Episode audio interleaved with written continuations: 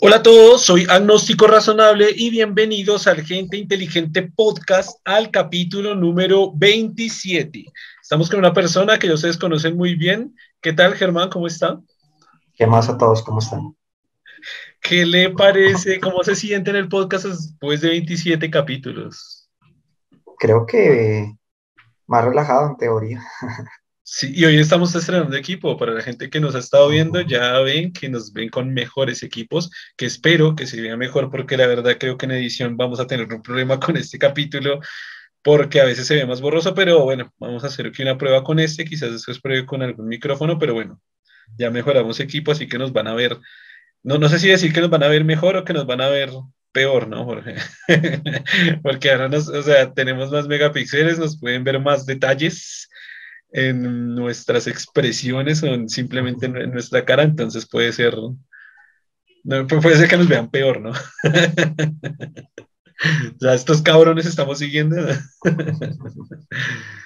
Eh, pero bueno, entonces em, hoy vamos a comenzar, hoy vamos directo al grano, hoy vamos a comenzar con la transferencia de conocimiento que tenemos por parte de Germán en el contexto que ya lo hemos repetido muchas veces. Eh, Germán está leyendo un libro, yo estoy leyendo otro, y hacemos eh, transferencia de conocimiento cada cierto tiempo. Perdón, así en la misma cantidad de tiempo, pues leemos dos libros o el doble de libros que, que, que si estuviéramos leyendo, eh, pues solos, ¿no? entonces, si quiere, comience, tiene micrófono abierto y comience a contarnos, contarnos lo que, contarnos, estoy hablando en, en inclusivo ya. Sí. a contarnos. a contarnos, a contarnos. Ah, bueno, listo. Eh, creo que en algún podcast anterior ya había mencionado que, el capítulo que, le, que, le, que, estoy, que acabé de leer, de hecho, eh, era sobre las cuales. No sé si recuerdo si lo había mencionado en un podcast anterior o, Sí, sí, creo que, creo que en el capítulo 24 o 23, eh, lo último que habló fue sobre las cualias en el capítulo anterior. No sé si, si alcanza a dar como un pequeño resumencito así muy rápido. O, sí, no, igual lo que dije es, voy a repetirlo, igual no fue mucho porque realmente apenas lo había comenzado. Entonces, básicamente, las cualias, eh, como definición, son la calidad de las entidades. Y ya específicamente a, a, al respecto del sistema nervioso, sistema nervioso y el cerebro, podemos decir que las cuales es la experiencia subjetiva de la sensación. Que creo que lo, lo, expliqué hablando de que es cómo cada persona experimenta una sensación eh, con una calidad, con unas características que son muy dependientes de la subjetividad de la persona. Dando un ejemplo claro, pues eh, para una persona, eh, no sé, escuchar una ópera puede ser Mm, algo muy aburrido para otra persona puede ser algo muy trascendente, porque la experiencia es muy diferente para los dos, aunque realmente en términos objetivos están escuchando lo mismo, pero para una persona la experiencia es mucho más estimulante que para otra. Entonces esa es como la, a lo que se refiere con la experiencia subjetiva, como una experiencia que es igual para dos personas, se experimenta muy diferente. Inclusive, no hablando así, sino eh, por ejemplo, como una experiencia que puede ser muy traumática para una persona, para otra puede ser, digamos, estresante, pero solamente estresante. Entonces es como la diferencia, esta cuestión de la subjetividad. Y tiene que ver mucho con, digamos que ahí comienza a, a explicarse como las dos corrientes. Creo que me parece que eso alcancé a hablar la vez pasada, que es una corriente que piensa que, que las cuales es mm, son eh, un, epifenómeno mm, que no es muy relevante para la conciencia, es una, una, visión. Y la otra eh, es una visión de que eh, son fenómenos que solo experimentan los cerebros superiores, o sea, cerebros de mamíferos o, o especies muy superiores. Entonces son las dos corrientes que se manejan. La primera, pues prácticamente evalúa que como estas experiencias eh, respecto al espectro de la experiencia en general son, son tan limitadas, dentro del porcentaje de lo que usted experimenta son tan limitadas con respecto a otras experiencias como de la conciencia que del día a día, como, no sé, como eh, dormir, como otras experiencias donde realmente estas cualidades no están presentes, pues le dan muy poca importancia. Digamos que es algo que ocurre, pero dentro del espectro lo que se experimenta, el porcentaje es, es muy limitado, entonces no le dan mucha importancia. La otra corriente, pues lo que implica es que prácticamente estas, eh, como estas experiencias o esta mm, evolución que se da en, en las sensaciones solo se logra con cerebros muy complejos, finalmente lo que implicaría que las cuales no existen en, cerebros inferiores, que no existe esta característica. Dentro de eso, pues eh, lo que Ginás argumenta es que no, mirando la evolución, no cree que eso sea correcto, porque de todas maneras las cualias eh, dentro de la, evolución debieron ser fundamentales para que los sentidos eh, se volvieran cada vez más complejos y a pesar de que la experiencia en los seres más primitivos pueda ser muy limitada, de todas maneras, eh, él cree que hay una evolución, como una protocualia que se fue generando, que fue evolucionando hasta que finalmente se llegó a estas experiencias eh, que, que experimentamos, que se experimentan los cerebros superiores por lo menos. Cuando se, cuando se dice cualias, veo que utiliza la palabra una cualia o cualias en plural. ¿Por, qué? O sea, ¿qué, vendría siendo una cualia o dos cualias?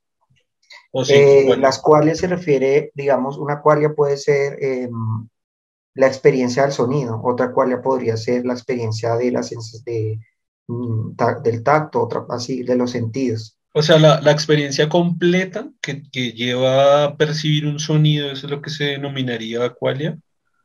Aunque usted puede ver cualias mezcladas, porque el cerebro combina los diferentes, integra esas diferentes eh, sensaciones en, un, en, un, en una experiencia consistente. Entonces, cuando usted em, experimenta algo, no solamente lo experimenta con sonido, sino también puede, puede tener una sensación, eh, sonido, imagen, puede ser de tacto, puede ser como el caso del gusto y el olfato, algo combinado, exacto. Entonces la cualidad como tal son, integra diferentes, las diferentes sensaciones, las diferentes sentidos se, se integran y generan una experiencia completa.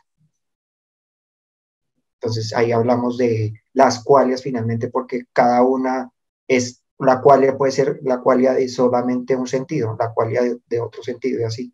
¿Y en, ese punto en qué se diferenciaría cuando usted, por ejemplo, dice, bueno, normalmente, o más bien Llenas dice que es normalmente en, mamíferos, ¿cuál sería la diferencia si entre, no sé, un, insecto, no, ni siquiera un insecto, no sé, una serpiente, por ejemplo, que también tiene muchas sensaciones, también puede, el, el sentido del tacto está muy evolucionado, las percepciones también son muy pues, fuertes ¿Cuál sería la, cuál sería la, diferencia? O sea, ¿por qué en un mamífero se vería cualia y por qué en una serpiente no? Ah, la diferencia sería, eh, digamos, eh, dando un ejemplo, pensaría, cuando usted ve el acto reflejo, cuando usted reacciona, tiene una sensación que siempre es igual, ¿no? Que lo genera, que es un, si usted lo puede resumir a un corrientazo, no más no tiene ninguna sensación de más, ¿no? Este acto reflejo pensaría que es algo que experimenta eh, otros seres más primitivos, ¿no? Ya una cualia es como la diferencia cuando, por ejemplo, como no sé, para cuando usted, eh, cuando usted toca lo toca a otra persona, la diferencia es como eh, esta experiencia no es tan simple, tan sino que tiene diferentes tonalidades. Esta es la cual, porque ya la experiencia no es sencillamente algo tan, tan básico, sino tiene una percepción muy subjetiva. De manera que puede ser más intenso, menos intenso, puede ser muy estresante, puede ser no tan estresante. Entonces, esto se ve cuando se experimenta un, un trauma como la experiencia es muy intensa de manera que recuerda con unos detalles muy precisos toda la experiencia. Toda la experiencia se recuerda. El olor, o sea, todo se intensifica. Es cuando usted llega, lleva la experiencia al máximo. Entonces ahí muestra la diferencia. Mientras que otra persona que no, para la que no fue traumático, la experiencia es muy sutil. Recordará detalles, pero la nitidez de estos detalles no son tan, tan buenos, ¿no? Pero, pero en el caso de una serpiente, por ejemplo, que recibe golpes y después aprende pues que no debe acercarse. Exacto, ahí es donde está la cuestión, porque si vemos las, en esta, si lo miramos así, entonces las cualidades son fundamentales, porque si, si se requiere que, para el ejemplo que le di, que cuando se, se, se experimente un trauma, o sea, cuando su vida en cierta manera esté en peligro, se requiere que la experiencia sea más intensa que cuando realmente fue una experiencia común y corriente, normal, sin, sin ningún altercado, pues ahí se requiere que la nitidez de la, mm, de la memoria sea mejor, ¿no? Para que lo recuerde con más detalle. Lo que implica que evolutivamente esto es, una, esto es fundamental, no es algo así como que evolucionó, pero no, no fue necesario durante toda la evolución, porque si vemos, si, es neces si estas experiencias eh, esta forma subjetiva de, experimentar es fundamental para que se recuerde muy bien. Entonces, se pensaría que eh, en seres también muy primitivos, cuando la experiencia es muy intensa o cuando la experiencia de alguna forma, puede decir, es muy estresante, puede ser necesario que la experiencia sea mayor que, que una experiencia normal. Entonces, lo que pasa es que es muy difícil, de pronto no se han hecho experimentos para ver cuando, se estre cuando la experiencia es muy estresante en animales más primitivos, ¿cuál es la reacción? Si es más intensa o menor. No sé si es más complicado verlo, porque es algo subjetivo, ¿no? Cuando usted, por ejemplo, cuando usted lo hace con personas, pues le puede preguntar a la persona cómo fue, qué tan intenso es, se lo puede escribir. Cuando lo hace con animales superiores, digamos con perro y eso, puede ver en la reacción del perro, porque se puede pues ver la reacción, qué tan estresante fue la experiencia, porque pues si usted la repite y el animal tiene una reacción exagerada, entonces usted se dio cuenta que realmente esa experiencia fue muy intensa para él.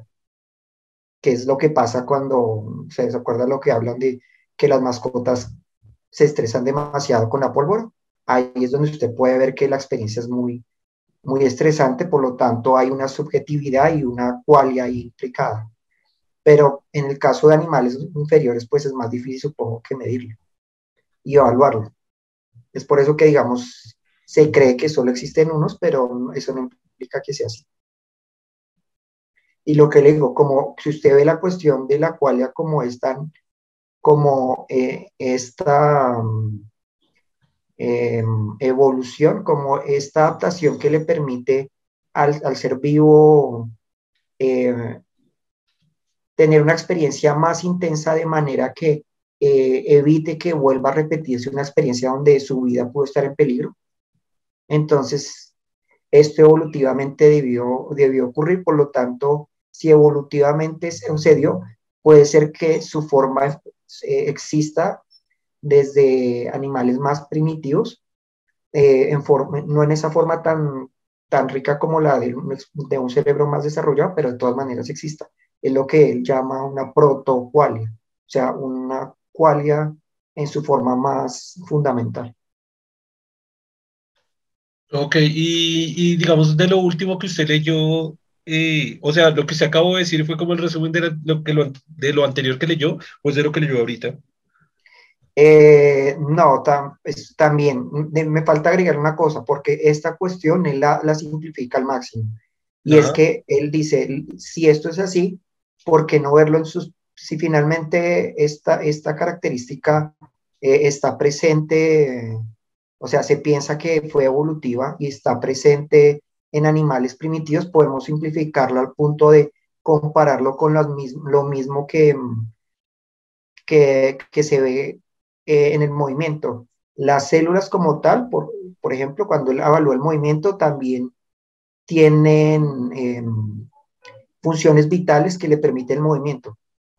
Por lo tanto, él piensa que estas funciones vitales también deben estar presentes en las, en las células como tal. Entonces, él lo cree como, él lo compara como las características, lo que tienen las, em, eh, digamos, e, es, estas características en la que le permite finalmente a una célula moverse en conjunto junto a estas mismas características eh, que le permiten la parte sensitiva. Y él lo dice, ah, bueno, entonces debe existir una función vital él lo habla como la irritabilidad, que, que fue el principio de que, que lo que permitió que finalmente, mediante la interacción entre diferentes células, en este caso neuronas, finalmente se generó una qualia, o sea, una experiencia sensitiva más compleja. Pero él lo piensa, lo dice así, o sea, la irritabilidad como tal, esta reacción que tiene la célula de que cuando su medio está cambiando y es, y es nocivo para él, es, la célula es capaz de, eh, por ejemplo, alejarse del medio que lo está, lo está afectando. O sea, estas características de detectar esto, él, él lo plantea como el principio de lo que finalmente generó las cuales. Pero como tal, una, una sola célula, o sea, porque estoy entendiendo que eso está en, el sistema nervioso, ¿no? Pero él lo, lo, plantea en lo más simple, ¿no? La irritabilidad está presente en una sola célula. Ahora bien, ¿a, qué se refiere, ¿a qué se refiere con irritabilidad? Eh, la irritabilidad es como eh, la característica de, de, una célula de detectar cuando el medio es hostil y, y buscar una, estrategia para adaptarse a él, sea alejándose del medio o sea de alguna forma cerrando sus, no sé, su, la permeabilidad que tiene, o sea, de protegerse. Él es capaz de detectar que el medio que es exterior es hostil o, es perjudicial y reaccionar dependiendo a ello, tener una estrategia para... Es raro que si lo llevamos a nivel celular significa que podría estar presente en, casi todos los seres vivos. O sea, porque lo, lo, lo tanto a nivel celular, pero antes me dijo que solo con los mamíferos sucedía. No, que la teoría, o sea, las dos teorías que se planteaban eran esas, pero él, decía, ah, contradice ambas. Las dos las contradice. Él dice que, primero, la primera que le dije, que, o sea, las cuales son muy, muy importantes para el movimiento, entonces, y para, y fueron fundamentales en el proceso de, del sistema nervioso central en, en su evolución. Por lo tanto, no pueden ser un epifenómeno como que no es muy importante para la conciencia. Él dice que eso no puede ser correcto, porque fueron fundamentales durante la evolución del sistema nervioso central. Y tampoco dice que que solo se den en animales superiores por lo mismo que le estoy diciendo. Porque si usted lo analiza hasta el punto en, el que lo analiza en términos ya celulares, estas mismas características de irritabilidad que le permiten detectar que el medio es hostil eh, son las que probablemente finalmente permitieron procesos más complejos como los sentidos eh, eh, en organismos multicelulares y, y las cuales finalmente. Y finalmente él resume y termina con algo que es interesante. Él habla de que los, las cuales son puffs de tipo sensitivo como tal. Son puffs sensitivos. Entonces, por lo tanto, eh, son em, circuitos que ya están construidos y que, que permiten, digamos, que se genere una, digamos que, las, digamos que nosotros ya sabemos las sensaciones, en cierta manera ya están construidas. La diferencia quizá es em, que en la medida que vamos interactuando, supongo que eh, las sensaciones se construyen mejor, se integran mejor y finalmente las, las eh, generamos una sensación que, que, que parte de diferentes sentidos. Porque, digamos, la experiencia humana no es una experiencia centrada solo en un sentido, sino es un, son todos integrados que generan una experiencia conjunta. ¿Y en cuanto, en cuanto a estas dos teorías, ¿no se inclina por ninguna? No, él dice que ninguna, ninguna le parece. Pero entonces, ¿cuál le parece a él? La que le planteé de que las, los PAFs eh, fueron fundamentales para, o sea, fueron fundamentales para la evolución del sistema nervioso central y que además los PAF están deben estar presentes, o sea, los PAF, los, los cuales. Las cuales fueron fundamentales para el, ¿para qué? Para el desarrollo del sistema nervioso central, o sea, y, las, y los, la parte sensitivas, y, las, y, las, y los sentidos. Y además que las cuales em, están presentes en organismos muy primitivos, inclusive así sean lo que él llama protocual, protocuales, o sea, eh, sensaciones que aún están, en, eh, digamos que no son tan ricas como las que experimentan un cerebro superior, pero de todas maneras están presentes. O sea, hay como un nivel de intensidad diferente, que podría ser lo que le dije de que cuando es muy estresante, la, la sensación no es igual, sino puede ser, es más intensa. Puede ser que involucre mayor cantidad de, de, de neuronas en ese momento, por eso sea más intensa. ¿Cómo, cómo Igual es, la cual es una, finalmente, para que se dé, o sea, finalmente para que se dé una sensación de un, de un sentido como tal, si uno observa, están implicados varias neuronas, por lo tanto, es la unión de varias finalmente lo que genera la qualia. Y si es una unión de varias, pues la misma, simplificándolo, la misma, la misma que neurona, en este caso la célula, que es la neurona, debe tener un, una función básica que finalmente es, es la que en conjunto genera la qualia, que en este caso él habla de la irritabilidad como está principio que, que está presente y que permite finalmente que se experimente una sensación. Como la irritabilidad de varias finalmente genera en su conjunto una sensación. Como, este tema de las cuales si lo traemos a colación con la, como con la, ¿cómo decirlo? Hipótesis puede ser que estamos construyendo a lo largo de los diferentes capítulos del podcast. Es decir, se me, se me acaba de ocurrir que, por ejemplo, eh, las cuales dicen que precisamente son como para, pues, más o menos lo que le he entendido, ¿no? Que son como para mm, resaltar o volver más, más, por decirlo así, más fuertes eh, diferentes sensaciones o experiencias que tenemos o que experimentamos. Y, se me acaba de ocurrir que precisamente se puede aplicar a nivel emocional en, en los seres humanos eh, precisamente eso, que, que, una cualia haga que, por ejemplo, el afecto por otra persona o que, por ejemplo, si el despecho también sufrido en una relación o el miedo que se tiene por alguna situación, se sienta mucho, mucho más fuerte y se sienta mucho más y se recuerde mucho más y quede más en la memoria, por lo cual también, o sea, como, como, lo que le decía, como construyendo esta teoría que hemos estado, o que, que, hemos, o más bien para complementar esa teoría que hemos estado construyendo durante diferentes podcasts, que quizás esta parte es también lo que nos haga precisamente también considerarlos mucho más emocionales que racionales, ¿no? También que puede ser una característica pues contundente de que precisamente estos por poner entre comillas, subidones y bajones de, de sensaciones o de, o de, recordar tanto eh, la, la, una sensación o la, lo que les experimentó con esa sensación, eh, precisamente es lo que nos lleve a también esa emocionalidad, a estar quizás en el caso de una relación recordar mucho a una persona o recordar mucho una situación o ser rencoroso con una situación o lo que hablábamos en algún podcast, creo que lo planteamos que fue el tema de la venganza, también el hecho de tener y recordar a esa persona y llevarla ahí constantemente por recordar tanto ese daño que le hizo una persona. Eh, y, llegar a tomar represalias contra ella precisamente también basado, se, voy a poner entre comillas, como esto del odio, o que también podría verse con el tema de la venganza, y lo, lo, veo que puede, se, se, puede ayudar, o sea, podemos seguir construyendo esta teoría desde, desde esa perspectiva. ¿Cómo lo ve usted, güey? Ahí tengo dos cuestiones para, para analizar. Uno, la primera es que eh, si uno observa muchos recuerdos, digamos, a veces eh, una canción, por lo que esa canción cuando, cuando sonó, digamos, un evento emocional está implicado, lo que significa que cuando la volvemos a escuchar lo revivimos bastante.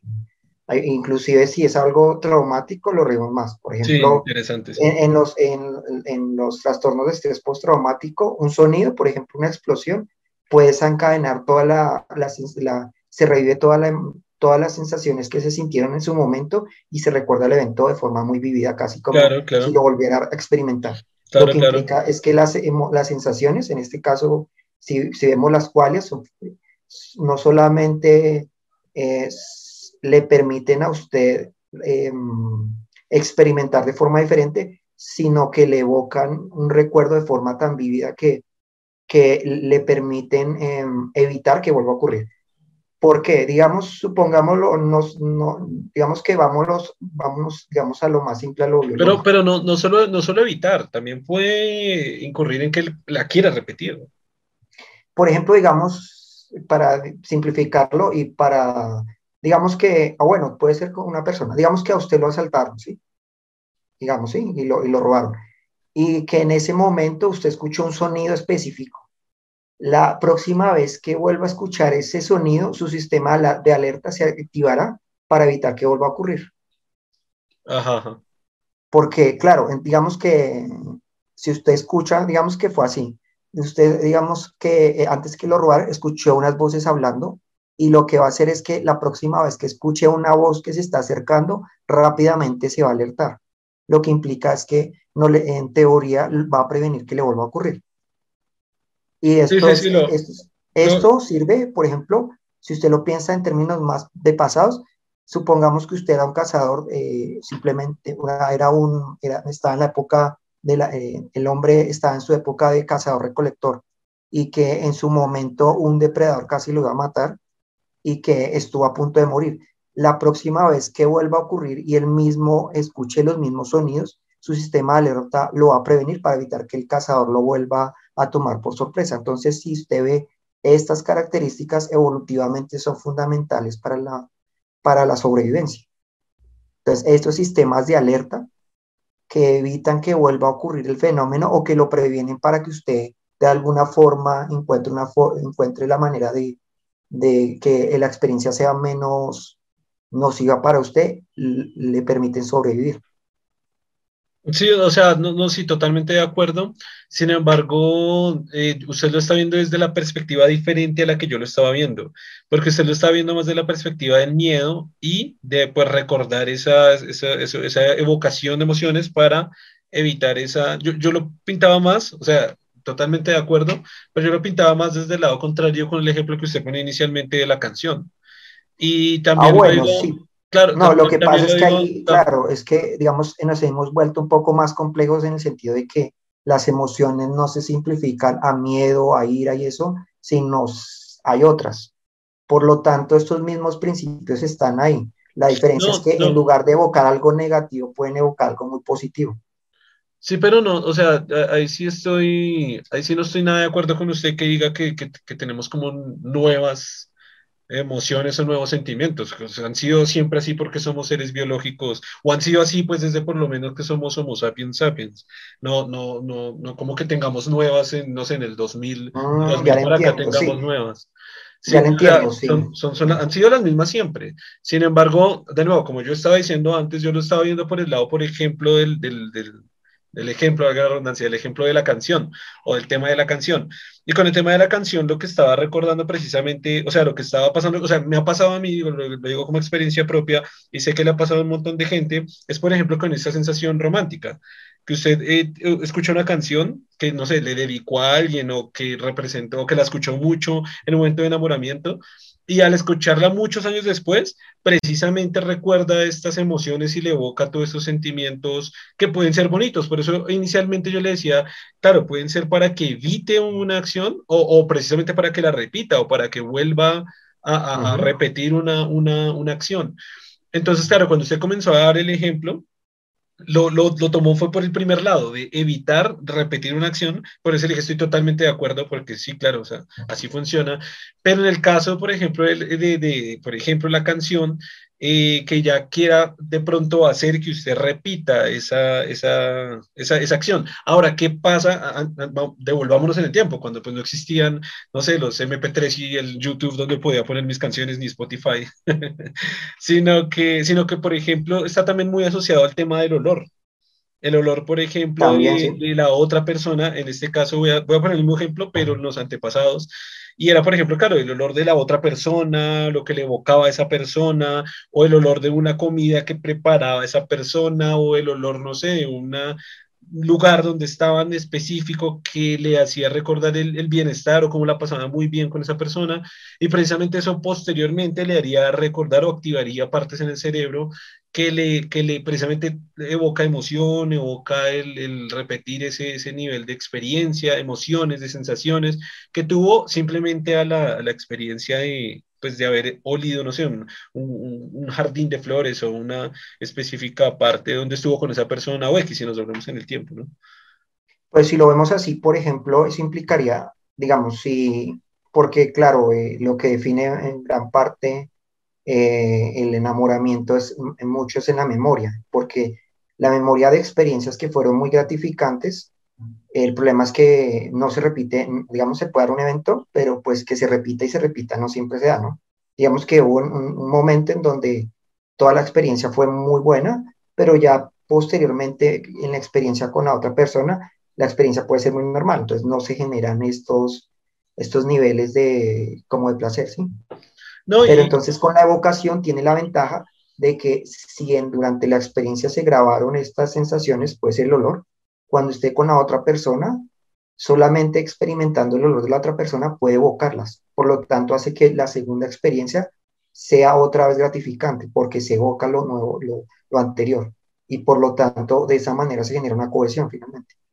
Porque es una evocación y que se, esta evocación como continua permite que se genere un vínculo cada vez más fuerte y puede, puede, ser la explicación de por qué también está presente en lo otro, ¿no? Porque esta adaptación, lo mismo para sobrevivir, porque como, como se requieren relaciones más largas como tal, para tener más éxito en la crianza de los, de los hijos, por ejemplo, si lo vemos así, entonces, claro, es más necesario que la cohesión entre las personas sea mayor.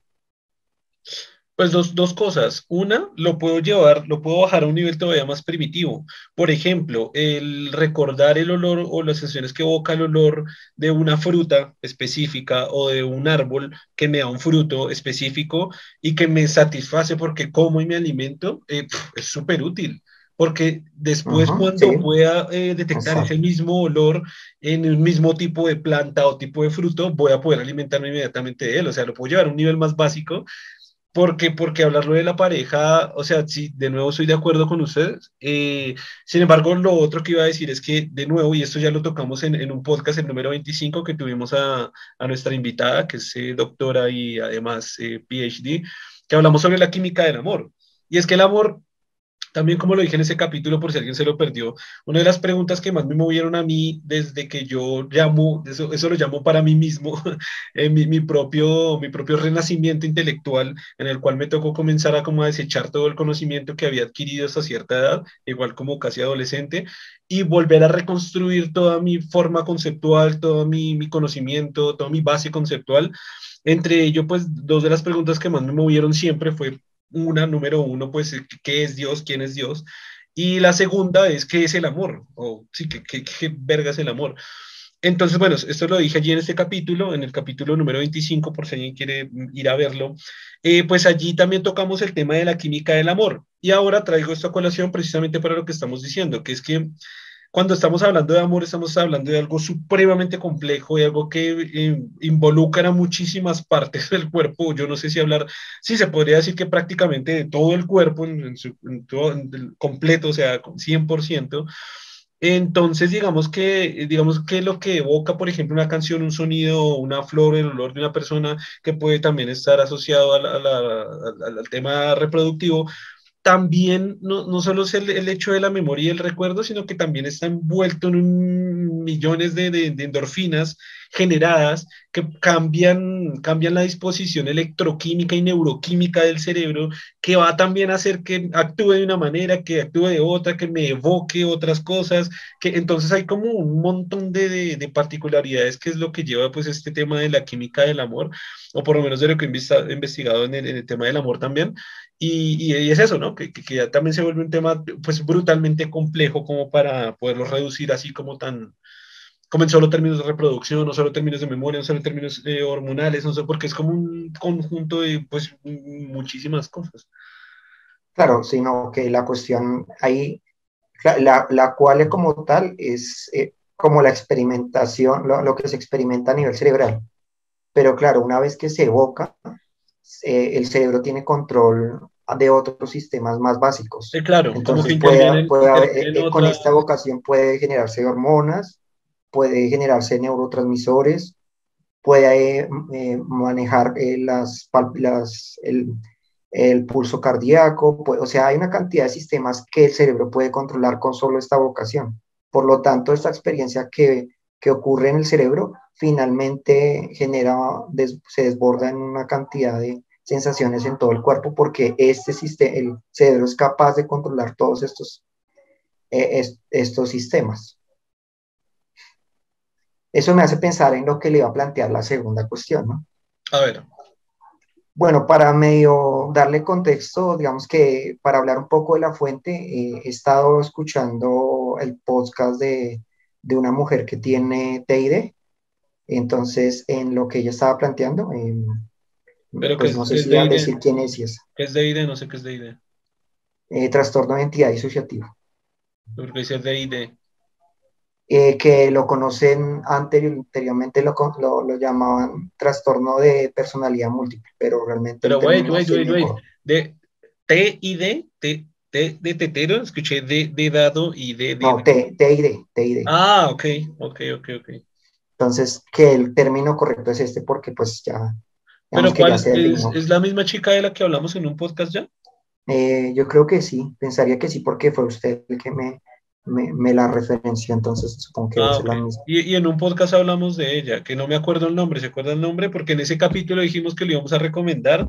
Claro que yo, yo puse pues más o menos las referencias de cómo la podían buscar, pero no sé si... Creo que el, el, canal se llama Long Soul System, creo que es. Ah, sí, sí, sí, sí, algo así, algo el nombre de ella... No, no, no, el del canal, el canal ya la gente lo puede encontrar, o sea, lo que, lo que quería en ese capítulo era que la gente lo ubicara, pues para que se enterara también de cómo era el trastorno de... Eh, pero, pero, pero, ¿cómo es el nombre? Tras, trastorno de identidad disociativa. trastorno de identidad disociativa, que para los que no vieron ese capítulo, que ya no, ya no me acuerdo cuál es, pero no, no, no, ha salido online, o sea que tiene que ser por ahí el capítulo, no sé, 14 o 15. Eh, y, y, hablábamos porque que pues es, es, es el mm, trastorno, sí, es el trastorno que, se, que es muy famoso y que está expuesto en la película Fragmentado, ¿no? Que inclusive ella decía que este estaba mal representado en esa y no le gustó. Que es... Ah, pues claro, pues es, que, es que, lo que lo que pasa en muchos aspectos, que las películas al fin, la, la ciencia ficción pues lleva, y, Hollywood en general, ¿no? Lleva, lleva como un concepto y lo casi que lo ridiculiza, o sea, lo vuelve tan... Exacto.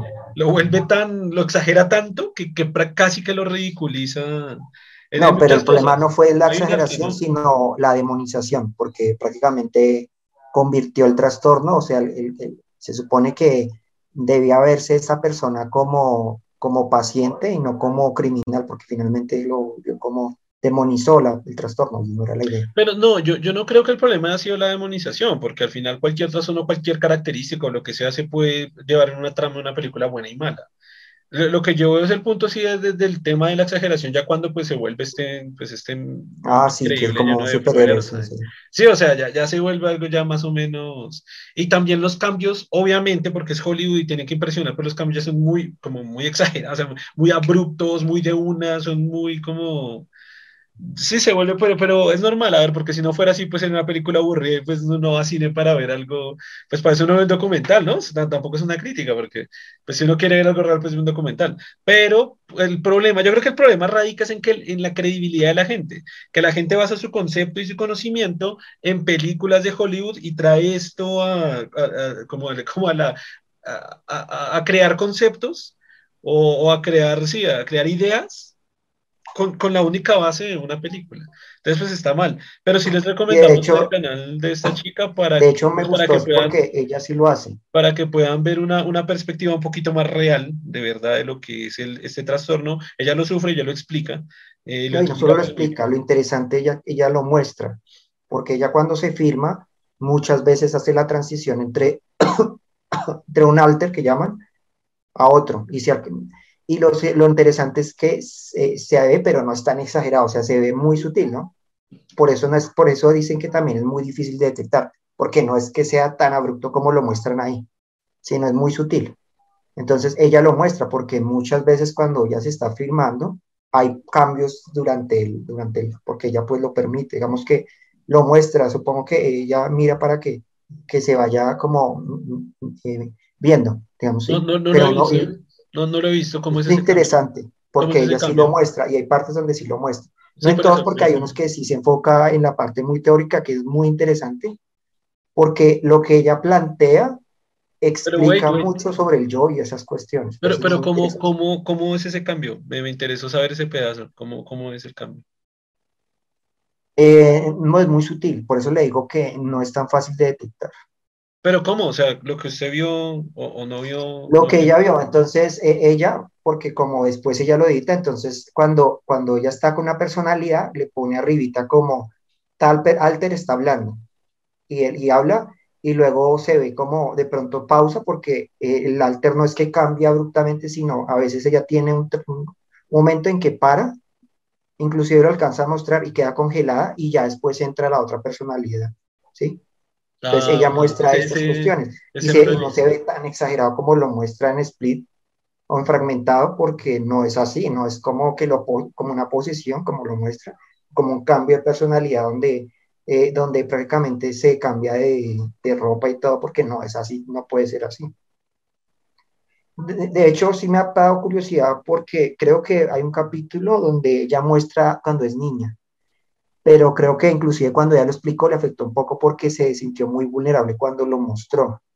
Pero no me he visto ese capítulo. Ella lo menciona en otro donde ella dice que lo mostró, inclusive alcanza como a, a, llenarse los ojos de lágrimas porque fue un poco intenso lo que ella mostró, pero yo no lo no he visto ese. No sé, tocaría empezar a mirar más para encontrar ese. Pero él lo, lo, habla, de que un caso así, donde ella sí mostró eh, este. Generalmente los alter que ella muestra son los alter más protectores. Los otros alter no, casi no se muestran, nunca se muestran. Porque lo que digo, en eso es, ella está muy vulnerable y, y, pues o lo edita o no, o, o, no. Creo que ella dice que esa vez sí lo mostró y le afectó un poco haberlo hecho, pero, pero bueno, digamos que, que es bueno que lo vean ahí porque ahí sí muestran un caso real, ¿no? Si uno quiere ver algo real, cómo es, cómo son los cambios de personalidad, cómo se ven. Ahí usted los puede porque ya sí lo filma y lo va explicando. Inclusive es curioso porque ya maneja, no sé si se acuerda si maneja como colores, como diciendo, mire, eh, en este momento este alter está como entrando, algo así como que para mostrar como esta, esta ambivalencia que ella maneja, ¿no? Como esta, estos alter que están hablando, están como interactuando ahí, pero no es tan exagerado como lo muestra en una película, obviamente. Claro, claro. Sí, y eso es lo que decía antes, que por ejemplo una fuente de que sea algo realista pueden acudir a, este canal o ver un documental o leer libros, que es que, es que la pereza mental, pienso yo que es como una... No, y es muy bueno porque ya sí lo hace, por ejemplo, ya recomienda yo, pienso yo que es como la, pereza mental de que tiene la gente de ir a, de hacer la investigación, de ir a mirar, de ir a, a hacer todo lo que es un proceso investigativo la gente, pues, es que es obvio, ¿no? Voy, pago un boleto por algo que me entretiene súper y ya esa es mi realidad y de comenzó a hablar ya a escupir basura basado en lo que, en lo, que, en lo que, en entretenimiento, güey.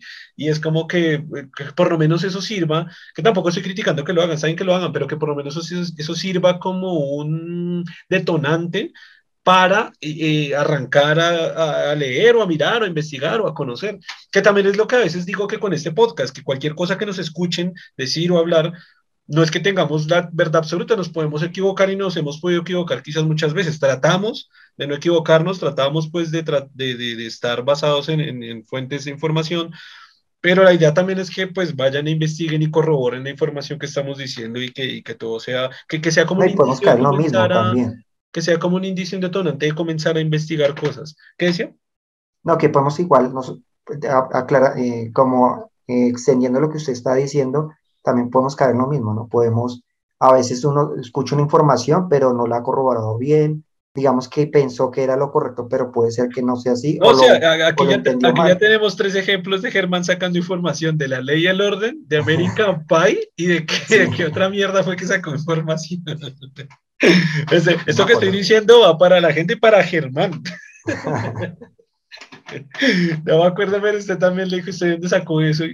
No me acuerdo qué dijo, pero ya van tres que sacan información por allá. Hay unas huevonas que dice, güey. De serie, sí. Ah, ah, y esto fue en el capítulo 10, que lo estoy editando hace de capítulo 12, perdón, que lo estoy editando hace nada. Y era muy chistoso porque usted, o sea, su, su fue, o sea, como que trató de ir más a fondo a la fuente de la ley y el orden, diciendo que, diciendo que era un, no me acuerdo qué era, un, psicólogo forense, un neurobiólogo. Un psiquiatra forense, un psiquiatra que trabaja para el... Para, y, esa, esa, fue su defensa, güey. Era un psiquiatra forense, yo le digo, ¿el actor? Me dice, sí, se está basando en un actor, alguien que estudia actuación, güey. Entonces, como que estaba muy curioso. Pero bueno, en fin, eh, lo interrumpí, espero que no se le haya olvidado. Usted quería decir una segunda parte importante.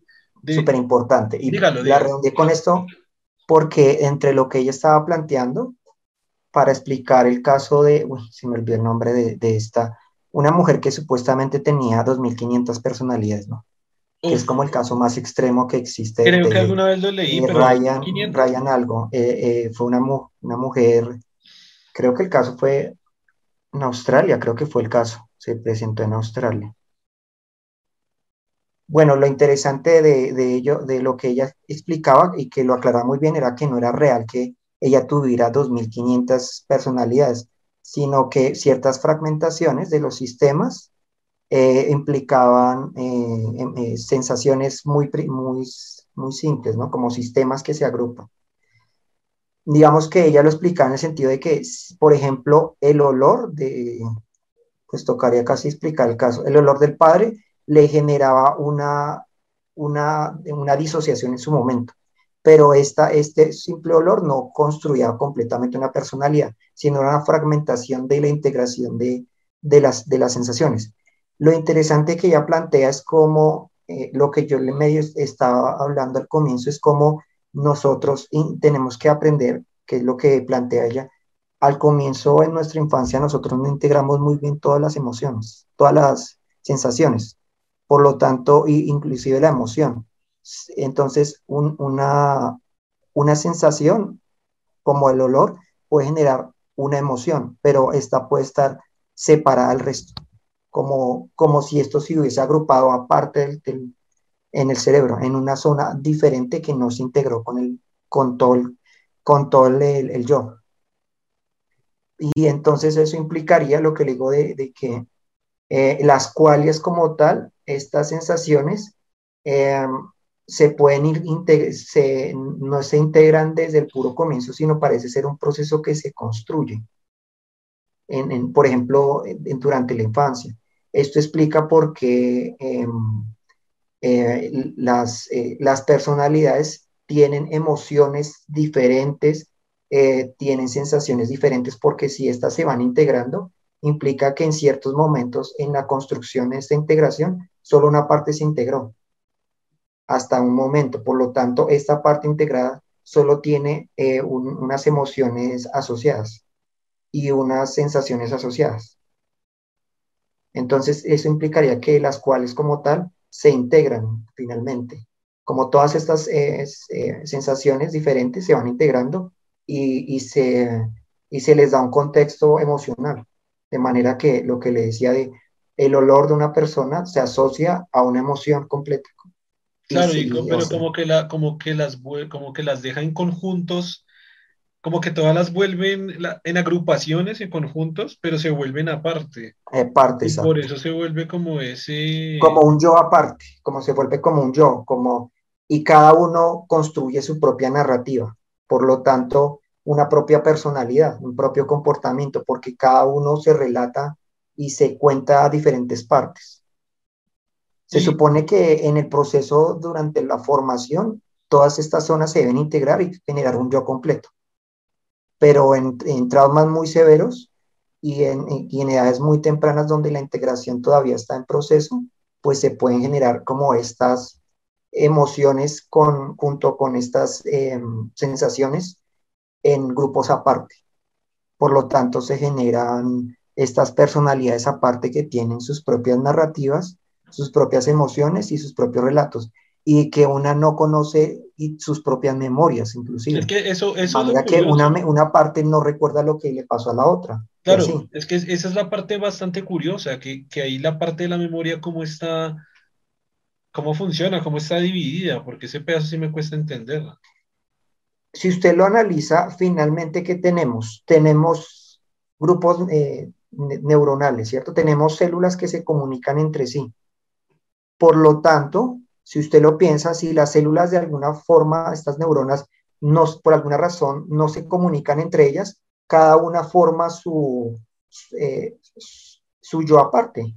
Porque si estas, si, si estas em, de hecho lo han visto, cuando la persona entra en estos trances, ciertas partes del, del cerebro se apagan y otras se encienden, porque no están integradas como un conjunto, sino son como, si, como si partes del, de las neuronas se comunicaran unas y otras no. Entonces hay una separación donde cada no se comunican en todo en conjunto, sino solo ciertos sectores. Sí, pero ahí discrepo porque, por ejemplo, hay zonas, en cuanto a la memoria, está clasificado en zonas del cerebro donde suceden no, no se pueden agrupar y clasificar en un lado teniendo un grupo su propia memoria, un grupo su propia memoria, un grupo su propia memoria, porque en el cerebro hay una zona específica para la memoria. Hay que, todas las Claro, pero entonces lo que implicaría sería que eh, solo una parte, digamos, eh, eh, de pronto la cuestión está en que como el evento es traumático, el cerebro como protección le permite el acceso solo a una parte. No, lo que, lo que yo pienso es que deben ser los mismos caminos, pero agrupados de manera diferente. O sea, es decir, en las zonas donde está la memoria, obviamente está la memoria de X, las ocho personalidades. Sin embargo, tiene que hacer el mismo camino para llegar desde una agrupación a una agrupación, el mismo camino para que llegue a la zona de la memoria, pero no, no, no puede llegar, o sea, puede llegar por su propia agrupación. Es decir, conjunto A acceda, por, así decirlo, voy a poner ah, exacto, sí, claro, grupo A accede al conjunto de memoria A, pero grupo B no puede acceder al grupo de memoria A, sino al grupo de memoria B, para que sea, para que sea congruente cada personalidad diferente con lo que se dice, con, con su propia asociación de emociones, de sentimientos, de personalidad, para que se asocie a, su propio, a sus propias memorias, a sus propias... Sí, exacto. El, sería como la mejor aproximación, aunque ahí estamos eh, suponiendo realmente porque pues no, no, conocemos exactamente cómo se da, ¿no? Estamos un poco infiriendo, ¿no? Infiriendo un poco a raíz de pues más o menos eh, nuestro concepto y lo que, nuestro conocimiento. Pero precisamente como lo acabé de decir, ¿no? Que esto sirva como un incentivo para precisamente investigar en ese, en ese campo, en esa área y, y decir, ah, estos cabrones están diciendo puras babosadas o estos cabrones están, están como aproximados a lo que pudiera estar pasando a nivel. Igual sería bonito investigarlo, güey. Es interesante, por eso, digamos, sería hasta, uno recomendaría este, este canal porque ella ha leído bastante, de hecho, ella recomienda muchos libros que ella ha leído, porque lee bastante el tema. Y lo interesante de esta cuestión es que este planteamiento del TID eh, nos da una nueva visión de lo que es el yo y nos permite ver el yo como, como algo que se construye y que se puede fragmentar realmente, porque entonces si se puede fragmentar, el yo no siempre es algo consistente y puede darse el caso de que uno piensa que solo tiene un yo, pero puede tener, no en forma tan exagerada, pero puede tener como diferentes eh, yo construidos.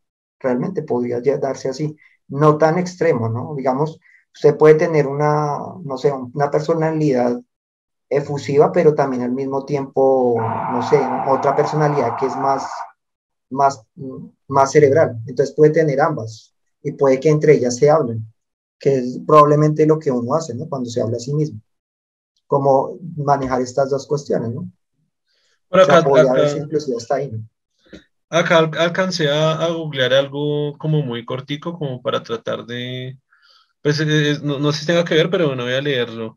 Eh, dice, generalmente se acompaña de amnesia entre los episodios para mantener la individualidad de la identidad, en cuyo caso la memoria se mantiene entre la misma identidad, o sea que cada entidad tiene memoria exclusiva de sus dominios anteriores, pero no entre identidades. Ocasionalmente se puede manifestar como flashazos de memoria o bien puede recordarse como hechos acontecidos a un tercero pero no sé si leerlo completo, pues parece que sí tiene que ver. Voy a leerlo desde un poco más atrás para tenerlo en cuenta porque parece, parece que sí tiene como que ver con lo que estamos hablando. Bueno, claro que dice, comienza el párrafo con, esta transferencia puede ocurrir, pero no sé esa transferencia a qué se refiere. Evolución. Bueno, leamos el párrafo completo. Esta transferencia puede ocurrir como consecuencia de la reaparición del evento, puede ser por olores, olores calles, ah, un poquito de lo que estábamos hablando, eh, de circunstancias que sean similares o se infiera que se llegará a la situación que requiere que la identidad maneje a través de la disociación. Esta transición, ah, están hablando como del, del switch que ella llama, eh, o ellos llaman switch. Esta transición puede aparecer de forma brusca e inmediata con notoria presencia de la nueva identidad que toma el control. Ahí lo rebate un poco a lo que usted estaba diciendo antes, que sí puede ser, sí puede ser de manera instantánea. Eh, esta canción puede aparecer de forma brusca e inmediata con notoria presencia de la nueva identidad que toma el control o puede ser de manera paulatina sin notar cuándo ocurre la transición, que quizás es lo que le pasa a ella.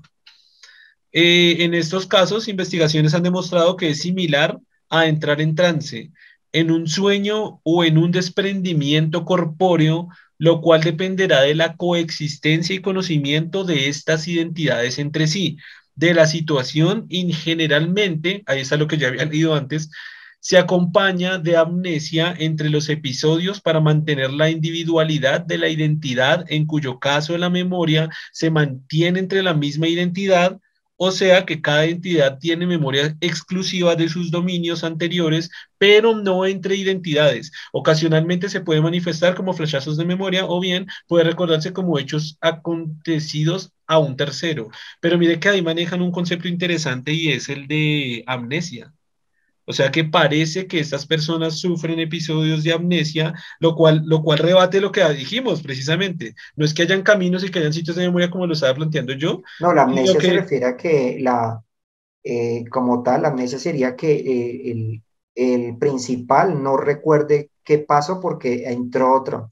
Pero si esta otra personalidad. No, me dejó, no, me dejó, hablar, pues e, eso, eso precisamente lo que estaba diciendo, que no era como yo lo estaba diciendo, sino que la memoria sí se almacena como se almacena en cualquiera de nosotros, solo que se borra, o sea, hay, hay, un, hay, un, nivel de amnesia que produce que se, que se pierda cierto nivel de memoria. Pero de pronto no se borra, sino como lo que usted estaba leyendo, que cada una de, estas, de estos alter o de estas personalidades tiene acceso exclusivo a su memoria, pues eh, eh, puede ser que en el, eh, el principal no recuerde algo porque en ese momento entró otro de estos alter y, y pues ese, el, ese alter es el que tiene la memoria de lo que ocurrió, no la otra, no la otra, no el principal, por decirlo así. Claro, pero, pero está muy raro entonces cómo funciona la amnesia ahí. Pues la amnesia es que el principal, no sé, digamos, no, el, el que, el, no sé cómo llamarlo, sí, el, el que el, ¿cómo llamar? A la, la persona, el, que finalmente, ¿cómo llamarlo? Es que no sé cómo lo llaman. No, ellos tienen un nombre para eso, pero...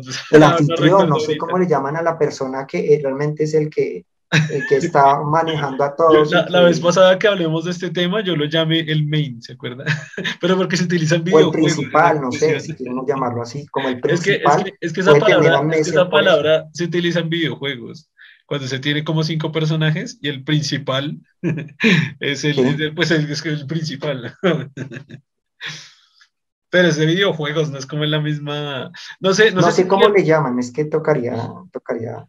No sé si, no sé si quiera, porque parece que está interesante todo el, todo el párrafo, no sé si quiera que le lea más atrás. Voy a leerlo un mm. poquito, ves que, y bueno, que todos nos escuchen, todas las personas. Eh, las personas con un trastorno de identidad disociativo pueden experimentar a menudo un cuadro de síntomas que pueden, que pueden parecerse a los otros trastornos psiquiátricos. Los síntomas pueden ser similares a los de la ansiedad, de las alteraciones de, de la personalidad, de la esquizofrenia y de los trastornos afectivos o la epilepsia. La mayoría de las personas sufren síntomas de depresión, ansiedad, dificultad para respirar, pulso acelerado, palpitaciones, fobias, ataques de pánico, alteraciones del apetito, estrés postraumático y síntomas que simulan los de las enfermedades físicas. Pueden estar eh, preocupadas por el suicidio y son frecuentes los intentos. pero esta gente está súper enferma, güey. Así como, eso sonó feo, pero o sea, tienen muchísimos problemas. También, sí, Pues lo digo, pero pues digo súper enfermo porque pues son muchas enfermedades, no lo digo de mala onda. Así como los episodios de automutilación, es que es muchas cosas. Muchas personas con trastorno de identidad disociativo abusan del alcohol o de las drogas en algún momento de su vida. El cambio de identidades, ah, aquí como que se pone buena la cosa. El cambio de identidades y la ausencia de conciencia del propio comportamiento en las otras identidades hacen a menudo caótica la vida de una persona con ese trastorno, pero la mayoría lleva una vida muy normal. Eh, hay varios signos característicos del trastorno de identidad disociativo.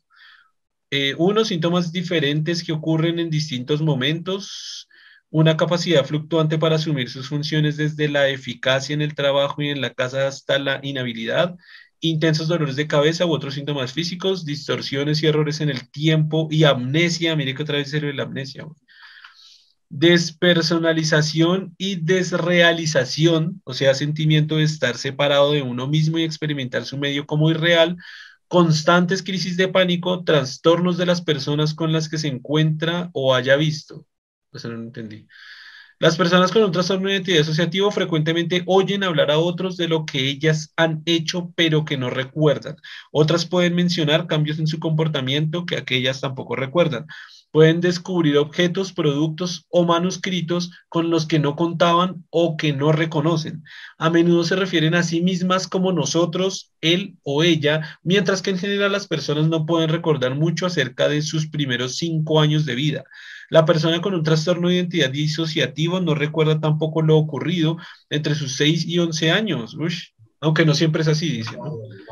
Invariablemente el control del cuerpo se transfiere de una entidad a otra, incluyendo el contacto con la realidad, la, identidad, eso está mal escrito, las identidades siempre está, eh, está hablando en plural y en singular y me confunde.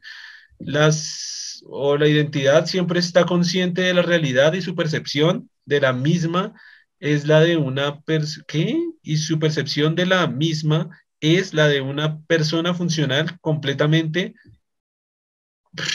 espera que eso está mal escrito, güey.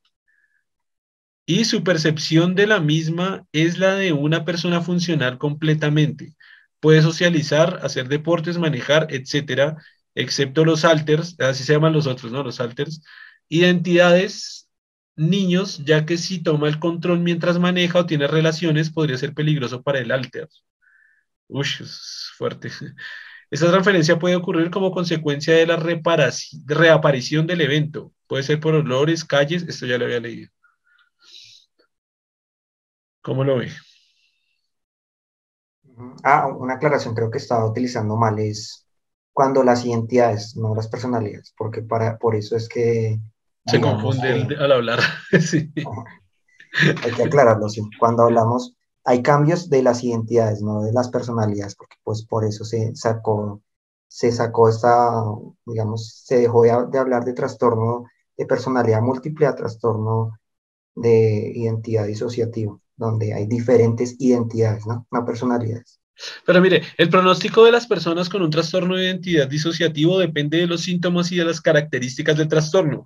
Algunas tienen principalmente síntomas disociativos y características postraumáticas. Esto significa que además de sus problemas de memoria e identidad, experimentan ansiedad cerca de acontecimientos traumáticos y el hecho de revivirlos y recordarlos. Me deja pensando mucho que tienen muchísimos problemas de memoria, o sea, si, quita el aspecto del trastorno de, identidad como tal, aquí está hablando de que tiene problemas de pérdida de memoria y arriba está hablando de amnesia. Pareciera que, pareciera que, obviamente es una muy buena forma de explicarlo la parte de, que tiene muchas identidades, pero si uno lo ve desde otro aspecto, pareciera que fuera una pérdida de memoria continua y recuperación de memoria dependiendo de estos cambios de identidad. Pero pareciera que, o sea, pareciera que la amnesia y la pérdida de memoria juegan como un papel importante ahí. Pues lo que parece, lo que parece es que eh, finalmente el principal, pues llamémoslo por el momento principal, porque no sé cómo sería el término, pero digamos el, principal, ese principal de alguna forma, de todas maneras, para ser funcional, muchas veces tiene que tratar de saber lo que un alter hizo, entonces debe poder de alguna forma enterarse qué hizo, ¿no? Y entonces eh, la cuestión de la pérdida de memoria puede ser lo que le digo de que si es un alter entra, pues él tendrá la memoria de lo que hizo, pero no, no el principal. Entonces, el principal tendrá amnesia de lo que pasó. Es que sí, pues, el que lo hizo. Claro, pero es muy raro. El que guardó la memoria, el que tiene acceso a ella. Eh, em, claro, pero, pero es muy raro por eso, porque al hacer este cambio de identidad, vuelve a recordar pero solo lo que hizo esa identidad es bien raro. Me hagan contra otro pedacito. Al menos dos de estas personalidades toman el control del comportamiento del individuo de forma rutinaria y estas están asociadas como un grado de pérdida de memoria, más allá de la falta de memoria normal. A esta pérdida de memoria se le conoce como con frecuencia como tiempo perdido o tiempo amnésico. Se le asocia con el trastorno límite de la personalidad que es otro, o el trastorno por estrés postraumático, la depresión, el trastorno por abuso de sustancias, autolesiones o ansiedad. De todas maneras, para analizar este tipo de cosas, igual que con otro, existe lo que llaman espectro, igual que existe el espectro autista, donde hay niveles, donde está el más ligero al más, al más fuerte, está también el espectro de esquizofrenia, que está obviamente el más sutil al más fuerte, también está el, este espectro también, donde está el... Espectro. Eh, donde está, digamos, eh, creo que comienza con el trastorno de estrés postraumático complejo, y lo lleva hasta el trastorno de identidad eh, polifragmentado, creo que es el más extremo. Entonces hay un espectro. Como tanto hay un espectro, eh, digamos, los síntomas pueden ser más fuertes en unos casos, pero comparten muchas cosas. Entonces por eso menciona que el trastorno límite de la personalidad que está dentro de este espectro también tiene estas características, porque es un espectro, entonces muchos de esos síntomas se experimentan en los diferentes trastornos para diferenciarlo, sí depende específicamente qué otras, qué otras síntomas los, los acompañan para diferenciarlos. ¿Cuál es ese tal límite de la personalidad, sabe? No, no he leído. No, no he leído. Ah. Pero sí lo escuché que ya lo mencionó, pero no, no lo he leído. Ok. Eh, pues no sé si quiera decir algo para cerrar este tema y leemos una publicación de la página o digamos que hay una ventaja de estudiar ese tipo de trastornos porque nos permite de alguna forma diseccionar como el proceso como tal de construcción de la conciencia, del yo y todos estos fenómenos de la, del comportamiento de la personalidad y de la entidad, ¿no? Porque como es un proceso que se construye eh, en esos trastornos como de alguna forma se separa y se fracciona, y se fracciona eh, asociando lo que le digo de que eh, una, se fracciona una emoción con, con un recuerdo, con, o sea, se fracciona de esa manera, le permite como tener una idea y, de qué realmente es el yo, ¿no? Porque nos permite ver todos estos elementos separados. implica que la integración, el yo, la conciencia es una construcción donde todos estos todos elementos se integran. Por lo tanto, si esto nos, nos muestra qué elementos realmente componen el yo y cómo se forma. Entonces, estudiar estos trastornos, como ella lo, muchas veces lo planteaba, a esta, estas ideas de, de estudiarlo a detalle ha permitido como plantearse qué es realmente el yo, cómo se construye el cerebro, cómo cómo se genera una conciencia y todos estos procesos, cómo se dan dando. Entonces, estudiar estos trastornos es como una oportunidad, digamos que nos da una oportunidad de, ver un fenómeno en, sus partes separadas de manera que podamos eh, conceptualizarlo mejor y abstraerlo mejor, ¿no? simplificarlo un poco. Entonces es importante, digamos, como, digamos que yo diría que recomendaría eh, escuchar más a esta persona, eh, como seguirla para si la gente le interesa estos temas de la conciencia del yo, porque muchas cosas de las que ella plantea le permite una perspectiva diferente de lo que es el yo.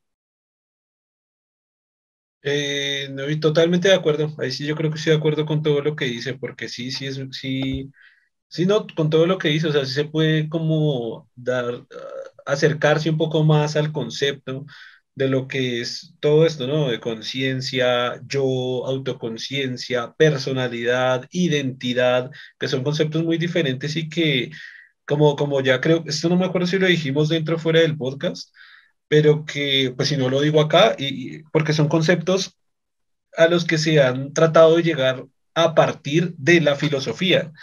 Y quizás a partir de la filosofía puede quizás dar un marco conceptual interesante pero desde mi perspectiva, esto es mi perspectiva aquí, agnóstico razonable, creo que la, sea como sea, la, la filosofía es un campo del conocimiento pues muy, antiguo y el, y el, hecho que lo haga, que, que, sea muy antiguo, puede que no sea más fuerte o muy fuerte, sino al revés, que, que, esté, que esté llena de conceptos, pues que estén un poco, sean un poco arcaicos o un poco obsoletos, en algunas cosas, en algunos parámetros, pero que si ahora si se estudia a partir de la neurobiología, desde las neurociencias, a partir del método científico y de la experimentación para ver cuál es exactamente ese comportamiento a nivel cerebral, tengo que traer también, echar mano a partir de, de, la psicología, o sea, para ver desde la perspectiva psicológica y ver también cómo está funcionando todo esto que son, pues, la psicología últimamente se ha estado pegando muchísimo más al tema de las ciencias naturales para llegar a conclusiones obviamente más certeras y más precisas. Pienso que también es una, es una aproximación mucho más, mucho más, em, por, por lo menos objetiva o por lo menos científica de, todos esos conceptos, del concepto del yo, de la conciencia, de la autoconciencia, de la identidad y de qué significan y cómo funcionan exactamente en nuestro cerebro, pues todas estas, todas estas partes. Además que, diga, de hecho, en el libro de Ginás lo, lo muestra, hace esta cuestión, ¿no? Mucho de lo que él plantea, él coloca casos clínicos donde alguna de estas funciones del cerebro no, no, no, no, no están presentes y que le da una perspectiva nueva porque pues al separar las funciones, que se, al poderlas ver de forma separada, puede analizarlas mejor, porque puede ver cómo una interactúa con la otra, cómo cuando una no está presente, la otra falla. Y entonces en estos casos donde se dan estas, estas alteraciones tan como tan generalmente el, el cerebro es un conjunto que se comporte de esa manera de forma tan fragmentada, nos da una perspectiva de mirar qué pasa si una parte no está integrada a la otra cómo funciona, cómo se da el fenómeno de la conciencia en, en estos eventos. Digamos que muchas de estas, por ejemplo, muchas enfermedades neurológicas le han permitido tener mayor entendimiento del cerebro porque nos da una oportunidad de cómo analizarlo por partes, por partes más pequeñas, porque pues es muy complejo y analizarlo en conjunto nos lleva a conclusiones erradas, porque pues es muy complicado y, y, cómo interactúa una con otra. En cambio, si yo puedo solo ver cómo interactúa una nomás, y no, y, pero que la otra no esté presente, entonces entiendo mejor cómo está interactuando en el conjunto.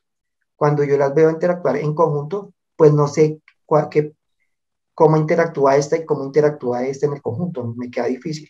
Claro, Esta y, es una ventaja. Y, y, nomás el hecho de lo que, de lo que pues yo decía antes y bueno, que, que más o menos estamos diciendo en este momento, y es precisamente eso, es decir, al analizar estas enfermedades y al conocer y reconocer que esto existe, ya, ya nos desliga quizás de que exista un yo en una persona. Es decir, cada persona está caracterizada con un yo y a través de la filosofía uno puede pues, plantear muchas cosas. El yo es esto que compone esto, que está hecho esto, que viene de la esencia y la materia y bla, bla, bla, bla, bla.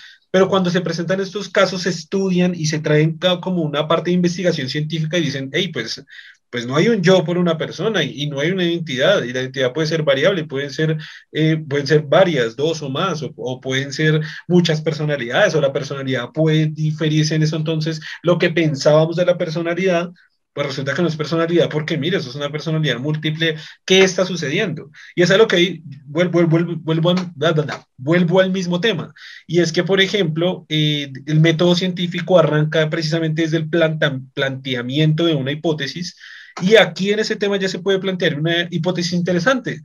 Es decir, el yo, el yo realmente es único por cerebro. Desde ahí comenzar a plantear una investigación muy interesante, de nuevo, a través del método científico, experimentación, investigación, soporte en, en, en, teoría pues, matemática, química, biológica, neurobiológica, comprobación, negación, es decir, todo lo que compone el método científico para poder entender. Y al final es así como funciona la ciencia en todos los otros campos y por eso en todos los otros campos pues se ha podido avanzar y evolucionar mucho. Y no estoy diciendo que por esto sea una razón por la cual en el cerebro no, sino porque pues el cerebro es un órgano, un, esto ya lo dijimos en un podcast, es uno de los órganos más complejos y que existen en el universo.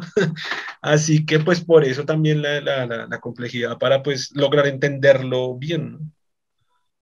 Además, eh, lo, creo que ya lo hemos dicho, ¿no? Cuando usted decía, también lo concluía, que nosotros somos nuestro cerebro y eso, y también en, en la filosofía se piensa como el yo, como, como lo que usted es y que no cambia, ¿no? Que usted no cambia, que es algo casi inmaterial, se piensa como algo que, mm, que a pesar de los cambios, usted sigue siendo como es, a pesar de todo, ¿no? Como que un esencial, ¿no? Como si fuera una esencia que usted no, no, no varía.